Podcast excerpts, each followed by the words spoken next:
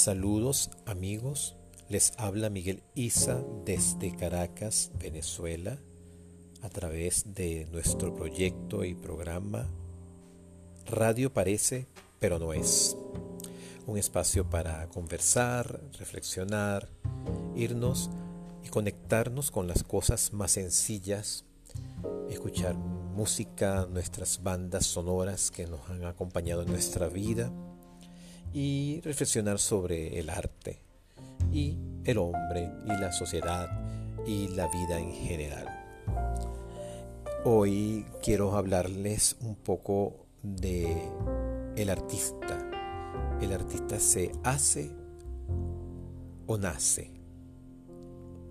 Y tiene que ver un poco con la, mm, la experiencia que he tenido durante más de 30 años como profesor eh, y donde he visto tanto talento, tanta, tanto talento aprovechado y tanto talento, digamos, desperdiciado, no aprovechado de la mejor manera. Eh, hay personas que nacen con un don y desde pequeños están destacados por ese don y por esa forma de, de expresarse y siempre están presentes en actividades culturales. Hay personas que nacen con ese don pero no tienen el acceso, o sea, no, van, no tienen cómo ir a los teatros o cómo cultivar de alguna manera. Y hay personas que lo tienen pero lo tienen oculto. Entonces, eh, pero a través de pequeños momentos, de pequeñas situaciones se detona ese germen artístico.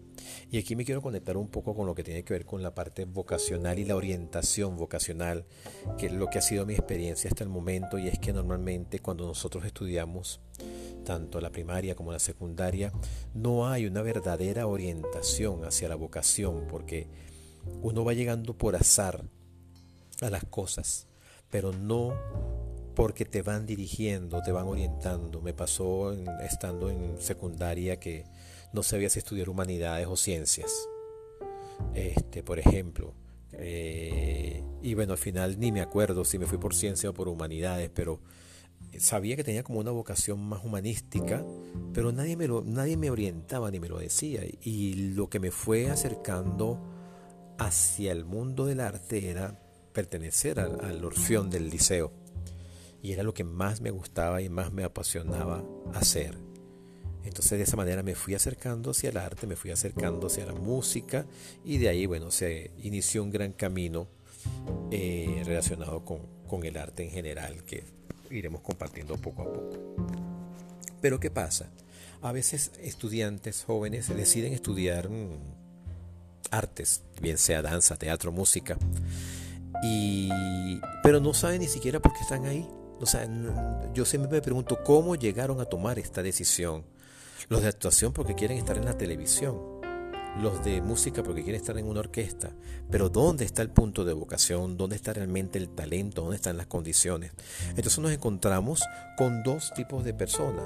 Los que tienen mucho talento, que son buenos para todos. He tenido alumnos que son buenos para la danza, para el teatro, para el modelaje, para el canto, para, para, para, la parte de video pero que no encuentran un asidero porque nada los satisface, porque son extremadamente talentosos, pero nada, nada los lleva a algo que sea continuo, que sea de estudio y que tenga una verdadera formación técnica. Otros no, otros son muy talentosos, pero comienzan a orientarse y son más decididos y ahí entramos en otra, en otro aspecto que tiene que ver con la disciplina, con el rigor. A veces a los jóvenes talentosos no les satisface nada. Es decir, toman una clase aquí, toman una clase allá, pero no hay con sentido de la continuidad, porque tienen tanto talento que todos les sale, todos les funciona.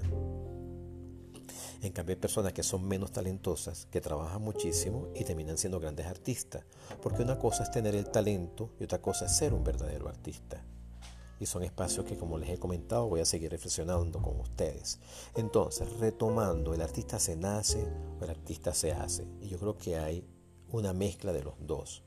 Hay quienes nacen con el don y tienen la oportunidad de cultivarlo y desarrollarlo y de profesionalizarse.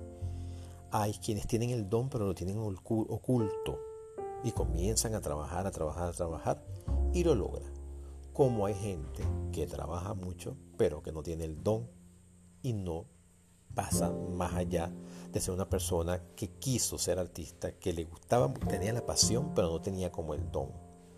Yo creo que es una combinación de las cosas, ¿no? Si se tiene talento o si no se tiene, pero si le gusta a uno el arte y ama el arte, hay que trabajarlo, hay que estudiarlo, hay que profundizar. Y dependiendo del tipo de arte, comenzar a tiempo, porque para ser pianista hay que comenzar muy joven, para ser bailarín hay que comenzar muy joven, sobre todo bailarín clásico. Entonces son muchos los factores que de alguna manera intervienen en la vida de una persona que es amante y desea ser artista o que es artista y no lo sabe.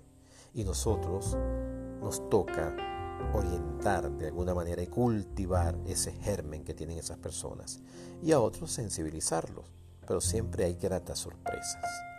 Entonces el artista nace, el artista se hace, el artista se cultiva, el artista eh, tiene que tener rigor y ser disciplinado, y así como en el arte en todas las áreas. Pero lo más importante es amar lo que se hace y entender de que ese es el camino y ahí entra mucho, mucho también la intuición.